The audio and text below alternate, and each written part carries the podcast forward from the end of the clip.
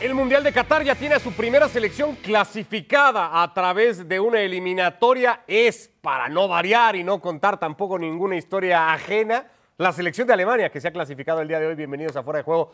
¿Cómo andas, Paco? Muy bien, muy bien, Ricardo. Sí, bienvenida a Alemania. ¿no? A ver, sorprende por un lado, pero por el otro nos tiene acostumbrados. Mal, torneo el anterior, mal campeonato del mundo, pero este en realidad no se les vuelve a ir. Macedonia del Norte, que le había ganado a Alemania en marzo el partido clasificatorio como visitante, dos goles a uno, una de las grandes campanadas pues de la historia reciente, seguramente en una eliminatoria mundialista. Bueno, Alemania fue a jugar hoy un partido ya muy distinto, el quinto con Hansi Flick, el quinto que gana con su nuevo entrenador. En el primer tiempo un poco de menos opciones, digamos, aunque tuvo algunas Alemania para marcar. El segundo ya fue otra cosa. Kai Havertz, el futbolista del Chelsea, hacía el 1 a 0. Sí, que en realidad llama la atención en un partido tan parejo y tan cerrado, los espacios que deja Macedonia del Norte eh, eh, iniciando la segunda mitad, porque de ahí se viene toda la, la vorágine del fútbol alemán y la cascada de goles. Timo Werner en par de ocasiones, el que no marca o no marca todo lo que debería de marcar en una de las críticas que siempre lo suelen acompañar en tres minutos hacia dos. Y después Musiala para sentenciar la eliminatoria, 4 a 0, un par de asistencias de Thomas Müller. Insisto, quinta victoria para Hansi Flick al frente de la selección alemana, que será, después de Brasil, la selección con más participaciones mundialistas. Alcanza ya 20. Se perdió la primera, luego no estuvo para el 50, de ahí en más, siempre Alemania. Siempre Alemania, sí. Y el mundial anterior que fue un rotundo fracaso para los alemanes. si no hubiera estado casi, ¿no? Así es, pero eso sucede una, vez, en, la, vida, ¿no? Una vez casi en la historia, tal vez podríamos hasta decirlo. Manu Martín con nosotros en Fuera de Juego, y es que Alemania es Alemania y parece que con Hansi Flick, sobre todo, Manu, apunta a ser lo que ha sido toda su historia. ¿Qué tal? ¿Cómo estáis? Apunta a renovación, porque lo que ha hecho Hansi Flick es hacer lo que no se atrevía a hacer el anterior seleccionador, que era tan pronto se decidía por jóvenes como por veteranos. Ha hecho ahí una mezcla bastante buena donde va introduciendo cada vez mejores jugadores y donde va relegando, pero muy poco a poco, a los que le hicieron campeón hace dos, mundiales en el pasado. Era lo que veníamos comentando estos últimos días, ¿no? La maldición del mundial que le ha afectado en el siglo XX a todas las selecciones europeas que han sido eh, campeonas y que en el siguiente mundial no pasaron de la primera fase. Creo que Hansi Flick es un tipo, ya lo demostró en el Bayern, capaz de hacer revivir a grandes equipos que han ido cayendo en la decadencia o en la desidia y ahí está el ejemplo. Pero tampoco nos engañemos, las fases de clasificación en Europa eh, son fases de clasificación donde casi siempre cae un muy buen equipo con equipos medios. Y de eso es de lo que se ha aprovechado Alemania, pues como se está aprovechando Inglaterra, como se está aprovechando Países Bajos, o como no está aprovechando España o no está aprovechando Croacia, que todavía siguen sufriendo para lograr su clasificación. Es decir, eh, vemos un buen equipo, pero no nos fiemos de los resultados de la fase de clasificación por el hecho de haber sido la primera europea junto con Bélgica en clasificarse. Luego ya el Mundial y sobre todo después de la fase de grupos es otra cosa. es cierto, no ha tenido gran oposición. Los rumanos, tal vez los más importantes, se cayó ya hace tiempo Islandia, no era lo que llegó a ser, sobre todo hace un par de Eurocopas, esta propia Macedonia del Norte. ¿Está eso sí Alemania, Manu, con material suficiente, hablo de materia prima, de futbolistas, para eh, reclamar el lugar que la historia ya le ha dado hace mucho tiempo a Alemania? Yo creo que sí, el problema es que eh, ya no es solo Alemania o ya no solo Alemania, Inglaterra e Italia, ya se va metiendo Francia, campeona del mundo, se va metiendo España, se van metiendo incluso Rusia, Croacia, Serbia. Es decir, sí tiene material, pero em, en Europa cada vez el mundial está más abierto y te van llegando equipos que a lo mejor no cuentas con ellos porque han fracasado en el anterior, ahí está Italia. Y, va a ir a la campanada, o como España hizo en Sudáfrica. Es decir, material hay. Otra cosa es lo que luego vaya sucediendo en, la, en, el, en, el, discurrir del Mundial. Pasó en la Eurocopa también. Alemania sufrió mucho en el mismo grupo en el que estaba Francia o, Bélgica acabó también sufriendo. Quiero decir, eh, sí le vemos materia prima pero ya no es lo de antes. Antes, cuando Alemania tenía materia prima, eh, había que apostar porque, porque era el equipo favorito entre las selecciones europeas. Ya la cosa está demasiado igualada por la exportación de jugadores, por el hecho de que la Bundesliga no es eh, ni la primera ni la segunda gran liga en Europa. Hay muchos factores que intervienen, pero sobre todo por la igualdad de los otros equipos, no porque el hecho de que Alemania sí que tenga mimbres para, para hacer un buen papel.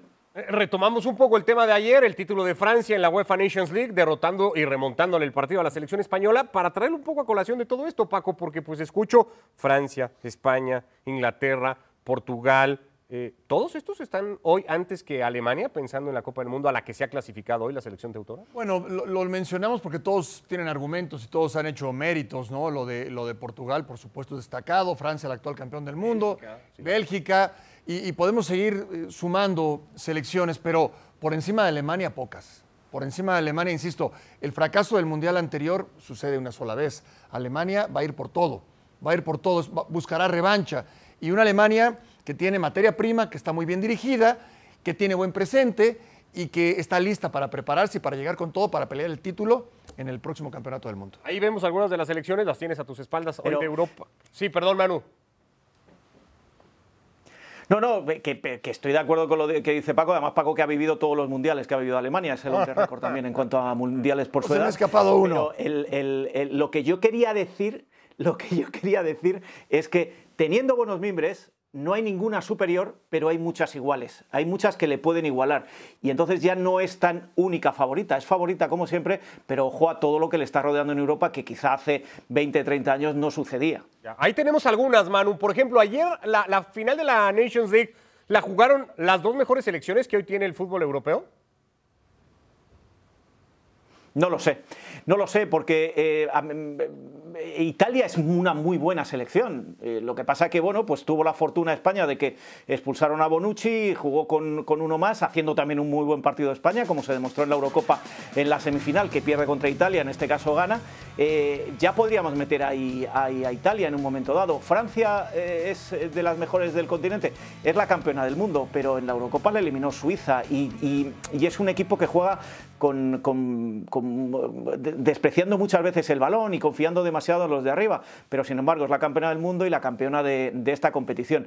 No creo que, la Nation League sea la, competición para, para, medir si los finalistas son los dos mejores equipos de Europa del momento, porque además influyen muchos factores como la fase previa que se juega de una manera distinta. España le metió seis a Alemania y ahora estabais diciendo que Alemania es la más la, superior y sin embargo en esa misma Nation League España le metió seis. Inglaterra pierde con España pero luego gana España, eh, eh, luego gana en España. Es decir, la Nation League no creo que sea la vara de medir, yo creo que es más la Eurocopa y sobre todo el Mundial. Eh, al final del día llevamos cuatro ciclos mundialistas, casi, bueno, no casi 16 años, casi 20 más bien, de Europa dominando las Copas del Mundo. Ya está Alemania, hay que ver cuáles de todas estas a tus espaldas se clasifican.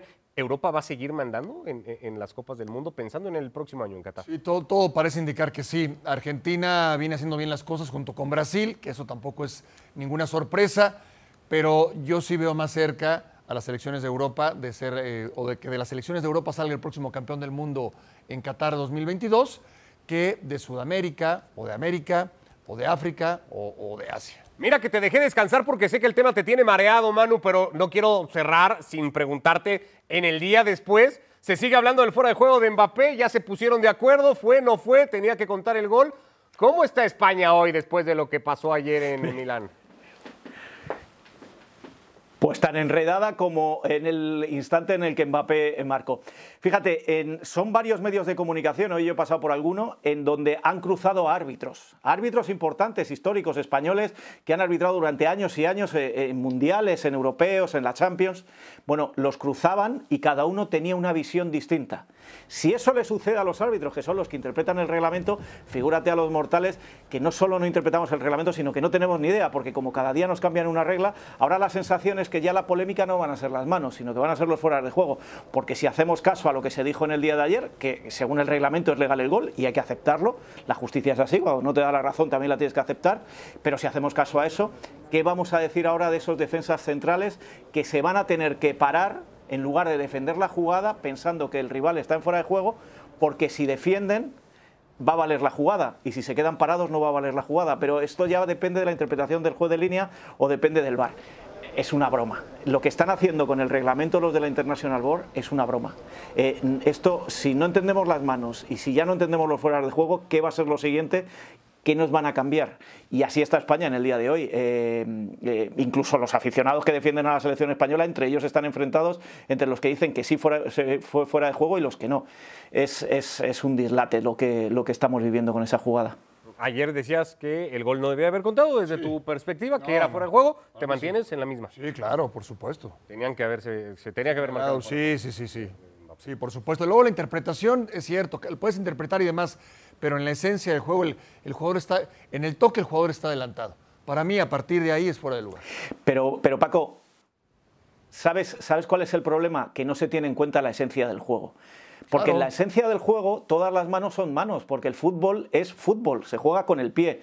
¿Y, qué- y qué problema estamos teniendo desde hace varias temporadas con las manos? Que unas son, que otras no, que al siguiente año nos las cambian y las que eran ya no son y las que no eran son. Pues figúrate con esto. Entonces, eh, yo al final, mi sensación, y lo explicábamos anoche, acordaros, mi sensación es, este es el reglamento, perfecto, pero no me lo cambien. No me lo cambien. Si este es el reglamento, yo acepto que no es gol, que es fuera de juego.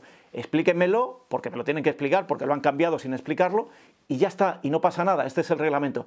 Pero no jueguen con un deporte que tiene 170 años y no jueguen con algo que, de lo que disfruta tanto la gente y que ahora en muchas ocasiones no sabes de lo que, de, lo que, lo que va a pasar en una decisión del árbitro, en una decisión del VAR, porque al final te lo cambian todo. Te- eh, tenemos ya cinco cambios, que esto era por la pandemia, pero ahora se siguen con los cinco cambios. Lo de las manos es una broma. Lo del, lo del VAR, eh, el VAR venía a corregir todo. ¿Qué ha corregido? Si ahora, en lugar de eh, tener la disputa con el árbitro, tenemos la disputa con el árbitro y con el VAR. No me cambien el fútbol, era muy bonito como a mí me gustaba cuando yo era pequeño, en los tiempos en los que Paco ya era abuelo. A descansar y a dejar de marearte con el tema del bar, de la jugada, del fuera de lugar. Abrazo, Manu, como siempre, gracias.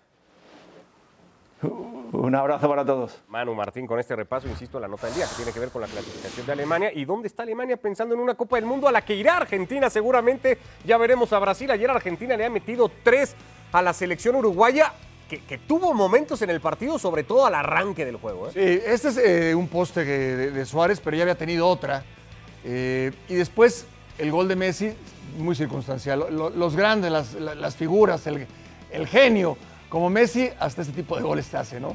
Era la, la intención clara de servir al compañero, después ni los defensores ni Muslera logran cortar el balón y terminaba así, así lo hacemos todos, y terminaba haciendo el gol. Y después vendría esta jugada para hacer el segundo poco antes de terminar el primer tiempo de Paul, que para mí sigue siendo uno de los mejores de, de la selección de Argentina. Sí, podríamos ya empezar a hablar qué lugar ocupa De Paul, ¿no? Entendiendo que Messi está a- a- a- al frente de todo, ¿no? Es el equipo de Messi, lo sigue comandando Messi. No sé si Rodrigo De Paul es, en tiempos recientes, eh, el escudero, el, el- el segundo más importante en este equipo. Bueno, en la, en la Copa América Fue fundamental. fundamental y lo sigue siendo. No solo porque, bueno, en este caso hace un gol, pero lo que participa, lo que defiende, lo que juega, lo que hace con el balón en los pies, lo que hace sin él, lo que te aporta, lo que te inyecta. Es, es un jugador completísimo, completísimo. No por nada se lo llevó el campeón de España, el Atlético de Madrid. Atlético de Madrid y ya empieza a ser cada vez un jugador más importante o que se nota más eh, eh, en el equipo de Diego Simeone. Eh, de hecho, no sé si son de Poli Paredes los o, o los dos futbolistas que más le han ayudado a Argentina a, no sé si cambiar de cara, pero a, vo- a- a volver a ganar, ¿no? Este tamaño de equipo, de, de- de poder levantar el título de Copa América, hoy ser segundo en la clasificación, era un poco lo que le hacía falta a este Sí, equipo. por supuesto, porque, eh, a ver, en lo, en lo futbolístico mencionas a, a Di María, desde luego, lo, lo importante que es, hace el gol en la final, eh, pero lo que no se ve, lo que no se ve, ¿no? La, la gente de confianza de Messi, tú decías el escudero, el tipo que puede eh, dar un golpe en la mesa, puede levantar la voz en el vestuario, el tipo que dice, vamos a ganar por ti, Messi, el tipo que, que proyecta, eh, ese es de Paul. Y, y lo mismo Paredes. Entonces, son jugadores fundamentales en cualquier selección, en cualquier equipo que pretende trascender. Hoy Argentina segunda de la clasificación, ya veremos el empate de Brasil, le permite acercarse un poquito más, dos selecciones que van a ir pues con cierta tranquilidad seguramente a la Copa del Mundo. Más resultados de la eliminatoria en Conmebol en esta décima fecha que se ha jugado para algunas, el tema de Brasil y Argentina todavía ahí arrastrando su partido pendiente. Vamos justamente algunos resultados sorpresivos, por ejemplo, ver a Bolivia y Venezuela, las selecciones eh, más retrasadas en, la clasificación, ganar sus respectivos partidos. Bolivia le ha pegado en casa a la selección de Gareca 1 a 0. Sí, sí, Perú que vuelve a las andadas, ¿no? Perú que vuelve, ilusionó en el torneo anterior, calificando al Mundial de, Rusia y, y vuel- vuelve a estar lejos de esa situación. Lo de Venezuela, yo no sé si es el mérito de Venezuela o lo, que deja de hacer Ecuador, ¿no? De repente se habla de la, de la CONCACAF, por ejemplo, como qué irregular es la CONCACAF.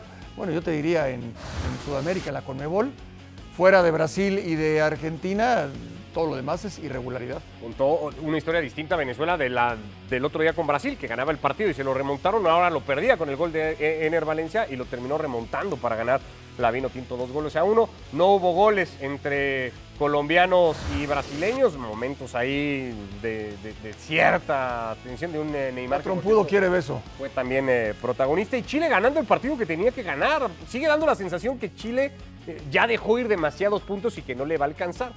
Pero le, le- le ganó el partido que tenía que ganarle a Paraguay. Pero qué difícil es analizar lo de Chile, ¿no? O sea, porque los jugadores los tiene.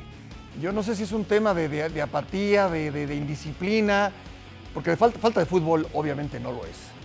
Aquí está la tabla, decíamos Brasil-Argentina cómodos, Ecuador sigue instalado en el tercer puesto, ahí está Uruguay, Colombia que deja ir puntos en casa, Paraguay que se queda sexto, eh, Perú, Chile es la clasificación que tenemos de momento, Bolivia y Venezuela siguen ocupando los últimos puestos. Fernando Palomo en esta edición de Fuera de Juego, igualmente para darle un toque justamente a esta eliminatoria sudamericana, arrancando por lo primero que decíamos, Fer, ¿te, sigue pareciendo esto que partido a partido Argentina, por muchos de los nombres que poníamos aquí, es cada vez más y mejor equipo?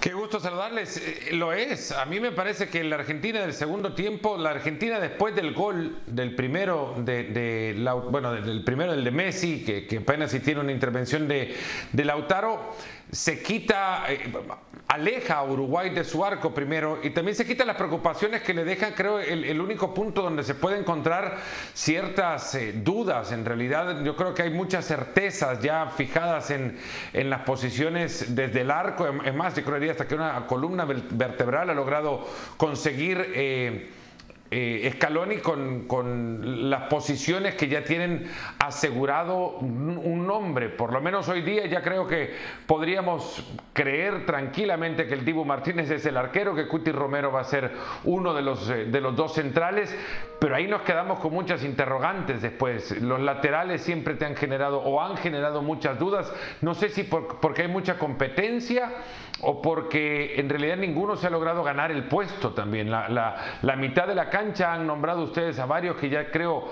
eh, pueden entrar en la lista de certezas para el Mundial, Paredes y para el Mundial o para lo que se venga, el siguiente gran partido que tenga Argentina, eh, seguro va a contar con Paredes, seguro va a tener a, a Lo Celso, ahí va a estar eh, Rodrigo de Paul, arriba hay también muchísima seguridad en, en Messi sobre todo, en fin, pero el fondo de la Argentina también se dejó ver en un eh, buen tramo de partido y sobre todo en el arranque donde Martínez fue la figura, porque tuvo Uruguay como para ponerse en ventaja por uno hasta dos goles. A mí la del palo me genera dudas que haya sido en posición adelantada, pero que, que Uruguay tuvo ocasiones para convertir uno al menos seguro y que Martínez de nuevo sigue eh, consolidándose en el arco argentino también. Después del primer gol Argentina alejó a Uruguay, como les decía, y empezó a encontrarse ya en el lugar donde más cómodo está, que es con De Paul manejando, con Paredes aguantando, con, con, con Lo Celso jugando muy buen partido, en fin, de ahí en más Argentina es, es más una confirmación de un equipo que, que ya sabe lo que quiere y que es, lo he dicho muchas veces antes también, desde la época de Bielsa, creería, Argentina no ha encontrado una regularidad de juego en tanto jugador arriba, de, la, de- de mitad de cancha para arriba, que le permita saber qué es lo que van a hacer. Y, y desde la llegada de Messi a esta selección, Messi no ha jugado, creo, tan adelante, posicionalmente hablando, como lo ha hecho ahora. En esta Argentina parece que funciona casi todo. En ese casi está el asunto defensivo. Habla Fer de los laterales. Está la pareja de central que podría ser Romero ayer, de, o de Romero. Ayer fue Otamendi. Ahí es donde cogea esta selección. Ahí es donde le permite a ciertos equipos Uruguay ayer generarle ocasiones, hacer figura a Martínez y un partido distinto contra otro equipo. A lo mejor de esos 30 minutos no pasas, Paco. Sí, le, le genera mucho y por supuesto que la figura es el, el arquero. Ahora, lo que yo veo que de cuando tomó la selección Scaloni a la fecha, pues son menos dudas. Y no es un tema menor. Porque si tenías antes cinco dudas, pues hoy te quedan las ido dos. despejando casi todas, ¿no? Por supuesto. Por su- y, ya, y además ya obtuvo un título, que era muy importante, porque eso te refuerza, te da prestigio te da de alguna manera una imagen distinta frente al grupo. Tú, hablo como director técnico, frente a la prensa, frente a todos. Entonces, lo que ha conseguido Scaloni es muy positivo. Cada vez son menos dudas que seguramente se irán disipando de aquí a, a Qatar. De- si de dudas vamos viendo la tabla, Fer. Hay una cosa también, ¿Vale? Hay una cosa también, y es que, eh, contrario a lo que muchos te- creeríamos, en realidad, yo, habría creído que Scaloni, para, para reducir estas dudas, hizo muy pequeño su grupo, en consecuencia, redujo la, la base de aquellos jugadores que componen al plantel argentino, y- y no es así. Scaloni ha citado 75 jugadores desde que está en la selección argentina, que son 22 jugadores más de los que citó Sampaoli en un tiempo muy similar. Con lo que te das cuenta que en realidad muchas, muchas veces uno piensa, en, eh, piensa en, en- los manuales de trabajo, manuales de gestión de grupo y sobre todo eh, en aquellos en los que tenés que seleccionar a, elementos para poder llevar adelante una tarea que mientras menor sea el grupo de selección, eh, pues más sólido o consolidado será tu- tu- equipo de trabajo. Y no, han sido muchísimos jugadores los llamados por Scaloni. Quizás también en la variedad de opciones que ha tenido para, para reafirmar algunas de sus decisiones, eh, juega también una parte importante de las virtudes de Leonel Scaloni. Fíjate, en ese sentido lo que dice Fer, en México se dice el, el manoseo de jugadores, ¿no? En una selección no pueden pasar eh, 75 futbolistas. No, no, no, no. El técnico tiene, está en todo su derecho de llamar a quien quiera y guste con la Claro. intención de fortalecer el grupo y de elegir a los mejores posibles. De probar, si, si Claro. puede elegir, para eso es el, un Es que hay- hay seleccionador, puede elegir de todo el universo. Por eso es el nombre de la posición, ¿no? Seleccionador. Llega a seleccionar eh, al grupo de trabajo con el que quiere estar. Y hay que también madurar un poco desde la opinión crítica. eh, el para qué están ciertas cosas. Lo, otro no es encontrar técnicos que abaraten los llamados a selección, que regalen internacionalidades, algunas veces con mal sentido incluso, porque se favorecen comercialmente de ello eh, algunos allegados o cercanos a, a- a estos. No hablo de ninguna de las selecciones ahora en cuestión, pero Paco no me va a dejar mentir que esto sucede en el ámbito futbolístico, pues que no se regalen las internacionalidades, pero que se entienda también que hay momentos en donde el técnico está seleccionando, no para verles jugar eh, eh, en un partido, sino para verles convivir también y, saber si funcionan o no. Y así se arma un grupo. Pues eso creo que Scaloni lo ha conseguido eh, y, mucho más valioso esto que ser primero, segundo para clasificar al Mundial. Yo creo que mucho más valioso es tener a unos 30 jugadores de los cuales seguro sabe le pueden cumplir para, para conformar un llamado al Mundial. Si seguimos con esto de las, eh, de, las certezas y de las dudas, eh, eh, podemos estar seguros que Brasil y que Argentina, Fer, van a estar en la Copa del Mundo. Pasada la mitad de la eliminatoria en Sudamérica, ya podemos empezar a tener algunas dudas de las que podrían acompañar a estas dos, porque la clasificación se cierra, porque hay selecciones que siguen siendo de altas y de bajas. ¿O ¿Podrías hoy apostar por cuáles otras dos van a acompañar a brasileños y argentinos? Pues le preguntas a, a mal palo te arrimaste, dirían en, en casa, porque no soy mucho de apuestas y sobre todo antes también han mencionado algo, la irregularidad de estas eliminatorias ha sido un común denominador fecha tras fecha. Yo creo que pocos habríamos apostado que Chile, por ejemplo, fuese a, frenar al equipo paraguayo. Es cierto que Paraguay tampoco dejaba muchísimos eh, valores o, o- argumentos como para creer que podía llegar a Santiago a ganar el partido, pero sí daba la sensación de ser camino a ese compromiso mejor equipo que Chile. Había dejado mejores sensaciones que Chile. Ahí lo dejo. Y sin embargo, eh, el equipo de las artes saca, la, saca el resultado. Eh, Colombia ha sido un equipo muy regular desde que lo tomó Reinaldo Rueda y creo que habrá que encontrar también en ello el hecho de que, han, han logrado suplir a, a James Rodríguez en otra función. No cuenta con James Rueda, pero, pero tampoco cuenta con un futbolista que quiera parecerse a James, que era uno de los grandes, creo, pecados del fútbol colombiano, tener que sentir la obligación histórica de siempre contar con alguien parecido a Valderrama y de ahí para acá a cualquiera que me quiera nombrar que sea parecido al juego del pibe. Y no, bueno, ahora James lo encontraron, lo vieron en algún momento y se dieron cuenta, bueno, es de nuevo la Colombia que uno quiere ver con un 10 que maneje el balón, pues ahora no, Colombia se maneja de otra manera, con, otra, con otro ritmo de juego, incluso hasta con otra velocidad. Luis Díaz se figura, creo, ejemplar en ese sentido. Eh, pero partiendo de eso, todas las demás selecciones, incluso Ecuador, y creo que lo deja ahora eh, en, evidencia su resultado contra Venezuela, no, no te permiten fiarte de ellos, aunque sí creo que Ecuador tiene incluso hasta un sello ya marcado de, cómo tiene que jugar, porque el 4-4-2 no te lo va a modificar y necesita siempre a un jugador como, como Caicedo, por ejemplo, para, para vivir, para respirar.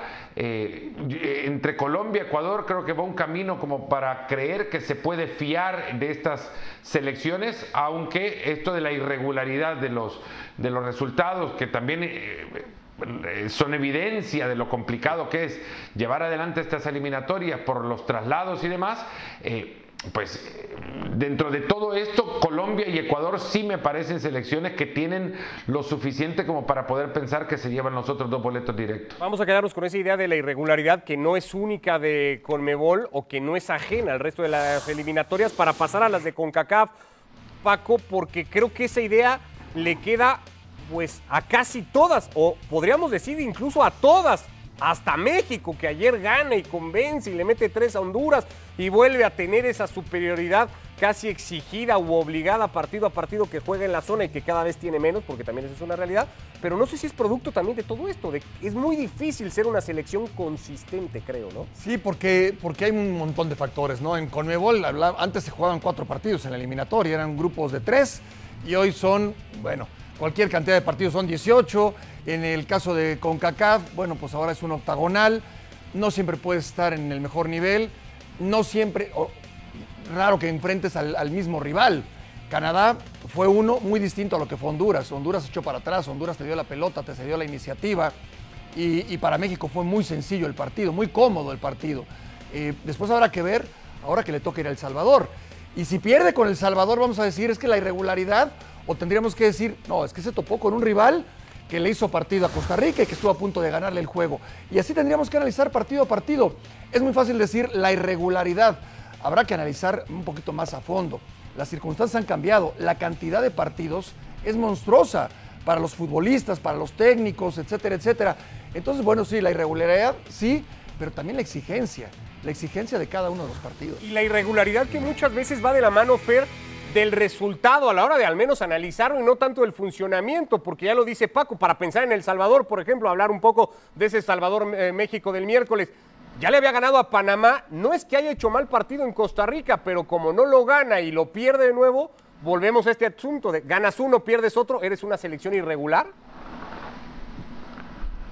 Bueno, analizamos la crítica o analizamos el juego, ¿no? Por eso te digo, es que son dos cosas. La crítica y cómo es que muchas veces se parte del resultado para, la crítica, para hacer un, juicio de valor. A la crítica le hace falta madurez, ¿no? A, la crítica le hará falta madurez cuando desde el resultado arranque su, su posicionamiento.